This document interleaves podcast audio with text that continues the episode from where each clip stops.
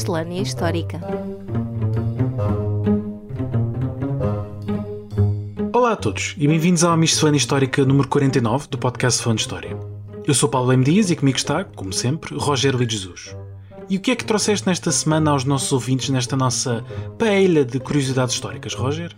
Olha, esta semana levo os nossos ouvintes para o século XVII e para o outro lado do mundo, isto se estiverem a ouvir, claro, na Europa, porque vamos falar do 6 de junho, porque esta miscelânea histórica sai originalmente no dia 5 de junho, mas neste caso vamos até 1644, o dia em que Pequim, ou Beijing, a capital da China, é tomada pela dinastia Qing, também conhecida como os Manchus, iniciando um longo reinado que iria durar até ao século XX. Mas então vamos por partes para os Qing chegarem ao poder, uma outra dinastia tem obviamente de cair. Claro. Estamos a falar de qual? Visto que a China tem uma história riquíssima que ainda mal afloramos neste nosso podcast. A dinastia Qing vai substituir a famosa dinastia Ming, que todos conhecemos, mais popularmente por causa dos famosos vasos, não é? Mings. Uhum. Mas, portanto, a dinastia Ming estava no poder desde 1368, ou seja, há quase 300 anos. Foi esta dinastia que contactou inicialmente com os portugueses, quando eles chegaram às costas asiáticas nos inícios do século XVI.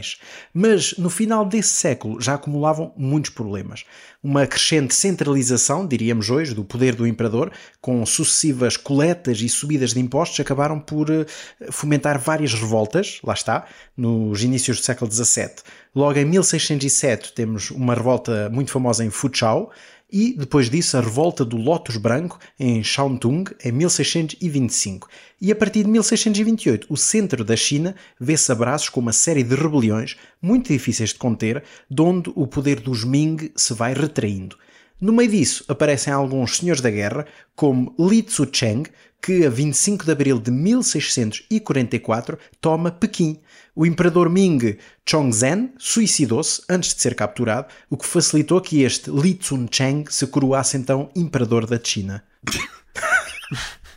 Eu disse da China, não foi? Da China!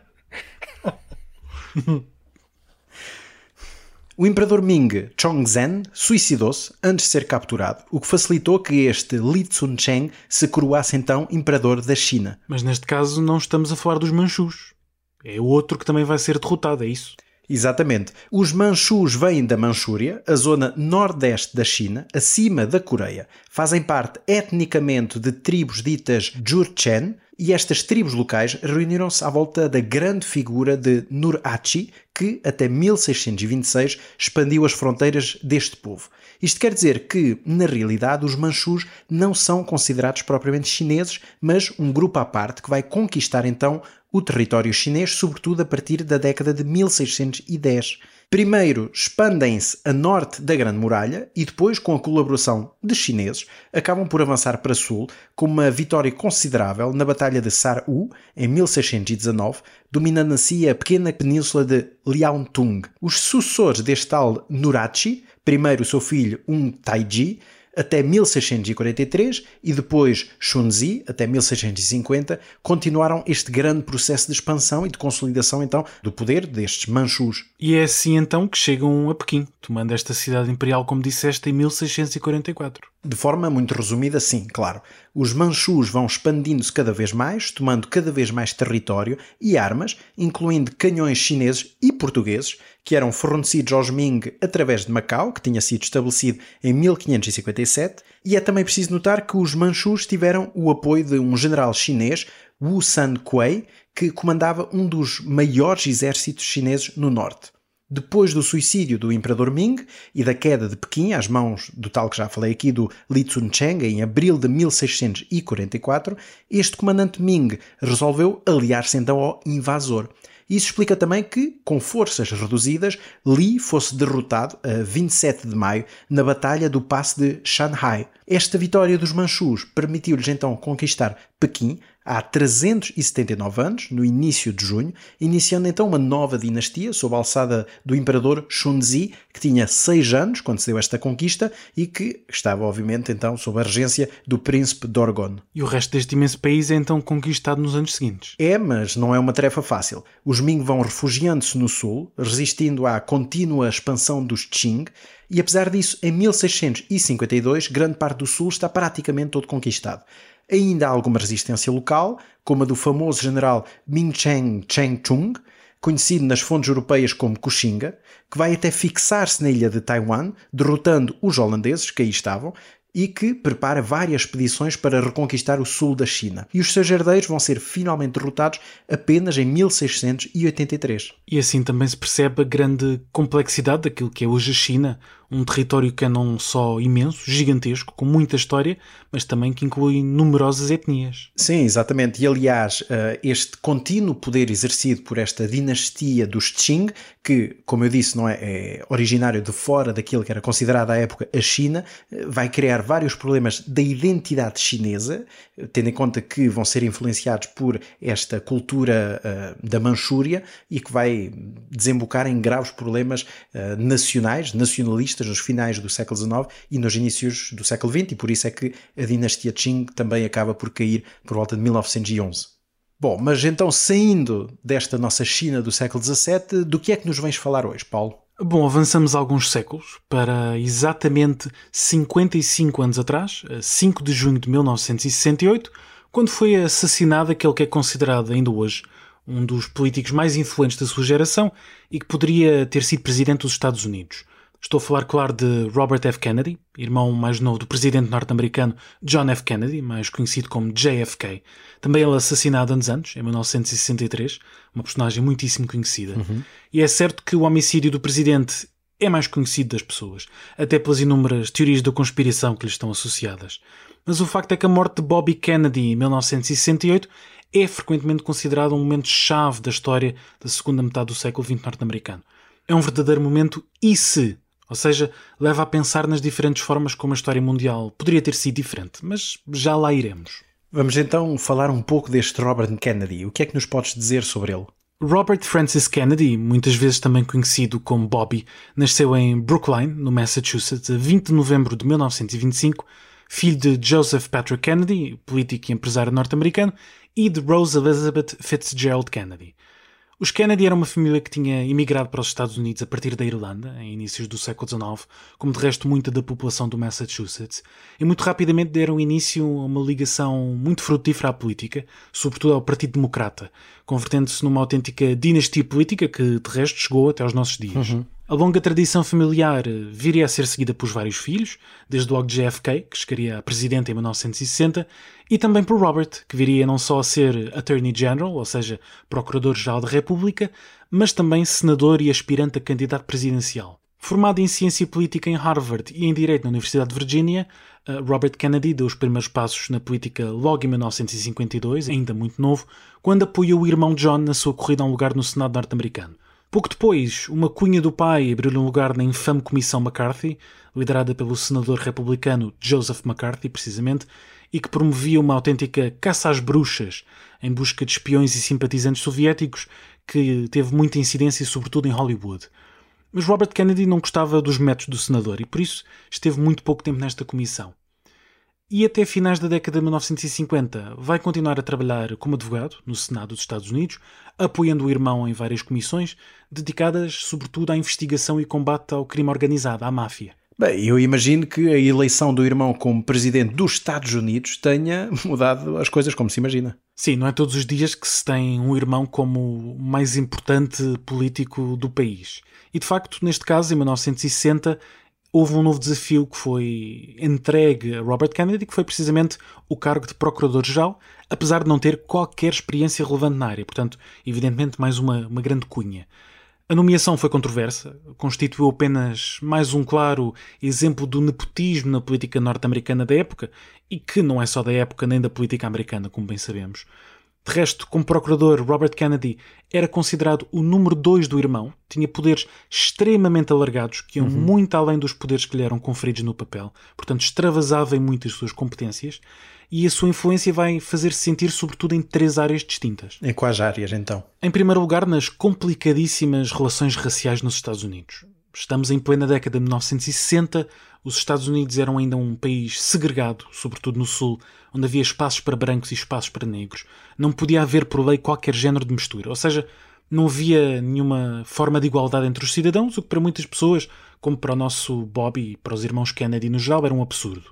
Por isso, Robert acabou por ser um importante defensor dos chamados direitos civis, contactando muitas vezes com Martin Luther King Jr., uhum. uma das principais figuras da reivindicação de direitos iguais para os afro-americanos e uma personagem que eventualmente merecerá um episódio próprio. Uhum. Robert, tal como o irmão de JFK e mesmo o presidente posterior Lyndon B. Johnson, foram alguns dos principais responsáveis pela criação do Civil Rights Act de 1964, uma lei que proibia a discriminação com base na raça, na cor, na religião, no género ou na origem nacional. Portanto, um passo muitíssimo importante para o fim desta discriminação com base na lei. Uhum. Embora, como sabemos, na cultura e nos costumes as coisas demorem bastante mais tempo. Claro. Por outro lado, enquanto procurador, Robert Kennedy promoveu uma guerra incansável à máfia, ao crime organizado de forma geral, em particular ao Sindicato dos Camionistas, liderado por Jimmy Hoffa, que é famoso sobretudo não só por ter sido preso nesta altura, mas também porque desapareceu em 1975 e ninguém sabe o que lhe aconteceu até os dias de hoje. Uhum. De resto, este foi um passo muito importante no desmantelamento de redes muito poderosas que controlavam diversos sindicatos e minavam os direitos dos trabalhadores. E não por acaso, anos mais tarde, Robert Kennedy viria a ser um acérrimo defensor dos direitos laborais, em particular dos trabalhadores agrícolas. Já falaste de duas áreas, então qual foi a terceira e última área que distingues? Bom, o elefante na sala nesta época é sempre a Guerra Fria uhum. e, portanto, teve um papel importante neste contexto político e diplomático. A relação que manteve com a URSS foi sempre muito próxima. Percebeu desde muito cedo que era preciso usar a diplomacia para evitar um holocausto nuclear. Uhum. Obviamente, uma opção muito sensata. Era uma boa ideia, não é? Era uma boa ideia, no mínimo. E por isso vai desempenhar um papel fulcral nas negociações que puseram fim à crise dos mísseis de Cuba, em 1962, evitando assim uma guerra entre os Estados Unidos e a União Soviética. E anos mais tarde, Robert Kennedy virá a condenar publicamente o envolvimento americano na Guerra do Vietnã. Não era uma opinião ainda muito comum à altura. E isto mesmo mantendo uma posição muitíssimo mais dura em relação a Cuba, defendendo o embargo comercial e possivelmente também as várias tentativas de assassinato uhum. de Fidel Castro promovidas pela CIA. E relativamente ao assassinato do próprio irmão, presidente dos Estados Unidos, em que é que isso mudou a vida deste Robert? O assassinato em 1963 vai mudar tudo. Robert e o sucessor do irmão, Lyndon Johnson, odiavam-se, por isso não se manteve durante muito mais tempo no cargo de Procurador-Geral acabou por virar-se para o Senado, tornando-se senador por Nova Iorque em 1965, e vai dedicar-se cada vez mais ao combate à pobreza e ao crime, o que acabou por valer-lhe a simpatia dos eleitores, sobretudo de eleitores mais desfavorecidos como os hispânicos e os afro-americanos. A partir de 1967, começa a preparar a sua candidatura presidencial pelo Partido Democrata. Esperava conseguir recolher os mesmos apoios que o irmão conseguira na eleição de 1960 e a 4 de junho de 1968 vence mesmo as eleições primárias na Califórnia e no Dakota do Sul. Um primeiro passo importante para garantir a nomeação como candidato ao seu partido, o que depois permitiria disputar a eleição contra o candidato republicano. Uhum. Mas isso acabaria por ser sol de pouca dura. Sim, as aspirações tinham os dias contados porque depois da meia-noite de 5 de junho de 1968, após um discurso no salão do Hotel Ambassador em Los Angeles, na Califórnia, claro, Kennedy dirigiu-se à cozinha, esperando que esta fosse um atalho para a sala de imprensa onde esperavam os jornalistas, e foi aí, num dos corredores de acesso a esta cozinha do hotel, que foi baleado na cabeça e nas costas por Sirhan Sirhan, um jovem palestiniano de 24 anos que esperava deste modo vingar o apoio norte-americano ao Estado de Israel. Robert F. Kennedy viria a falecer no dia seguinte, e com a sua morte começam então os tais e se que referi no início. Que é a chamada história contrafactual ou história virtual, que é baseada na colocação de hipóteses e de alternativas aos acontecimentos reais da história. Exatamente, e neste caso, pergunta-se muitas vezes: e se Robert Kennedy se tivesse tornado presidente? Como seria a história americana e mundial se, de um momento para o outro, os Estados Unidos tivessem um presidente que se opunha à guerra do Vietnã, que defendia os direitos civis dos afro-americanos e que mantinha boas relações com a União Soviética? Teria sido possível evitar o escalar das atrocidades no Vietnã uhum. durante o governo de Nixon? Teria sido possível chegar a acordos com o RSS que limitassem o eclodir de conflitos periféricos na, América do Sul, em África ou na Ásia? Uhum. Como seria um mundo sem a presidência de Richard Nixon, sem o caso Watergate? Quer dizer, não sabemos, nunca saberemos, e tudo o que os historiadores podem fazer neste momento é pensar nesta história contrafactual. Claro, claro. E despachados os temas da semana, digamos assim, qual é então a tua sugestão para os nossos ouvintes desta semana, Paulo? Hoje trago um livro de Marco Alves, uma investigação de um jornalista, num livro intitulado Salazar Confidencial, a história secreta da rede de cunhas e favores do Estado Novo, publicado pela Ideias de Ler em 2023.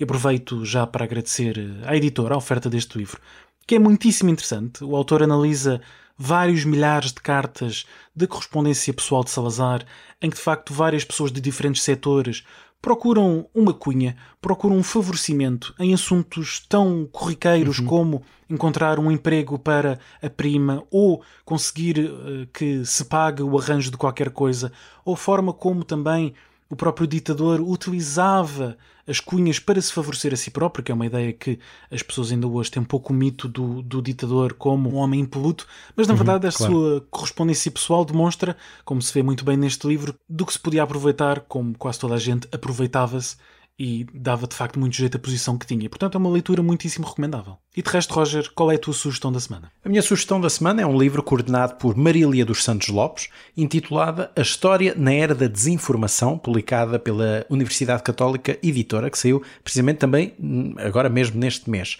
Uh, e é um livro muito interessante, também aproveito para agradecer a oferta do livro, uh, e como eu estava a dizer, é um livro muito interessante que reúne contributos de 27 autores, que atravessa também um pouco toda a história de Portugal sobre as fake news, que sempre existiram, claro, nestes contextos históricos, sobre a desinformação, a alteração, a manipulação de todos estes dados e, enfim, como eu disse, é um processo realmente muito longo, não é de agora, e como hoje em dia podemos olhar para trás e perceber como é que todas estas redes, todas estas manipulações acabaram por ter variados graus de impacto na história ao longo dos séculos. E são, até certo ponto, leituras complementares, não é? Uma mais direcionada para um mito relacionado com uma figura importante da história portuguesa e outra com a desinformação, que essencialmente correspondem a manipulações da história uhum. feitas por eh, razões distintas. Exatamente. E pronto, é tudo nesta miscelânea histórica número 49 do podcast Falando História. Já sabem, o nosso e-mail está sempre aberto para receber qualquer correspondência em falandohistoriapodcast.gmail.com e se se querem tornar nossos patronos, colaborando assim na manutenção do nosso podcast, já sabem, é só seguir o link patreon.com barra Falando História. Como sempre, a edição de áudio é de Marco António. É tudo desta vez, vemo-nos para a semana. Até à próxima. Até à próxima.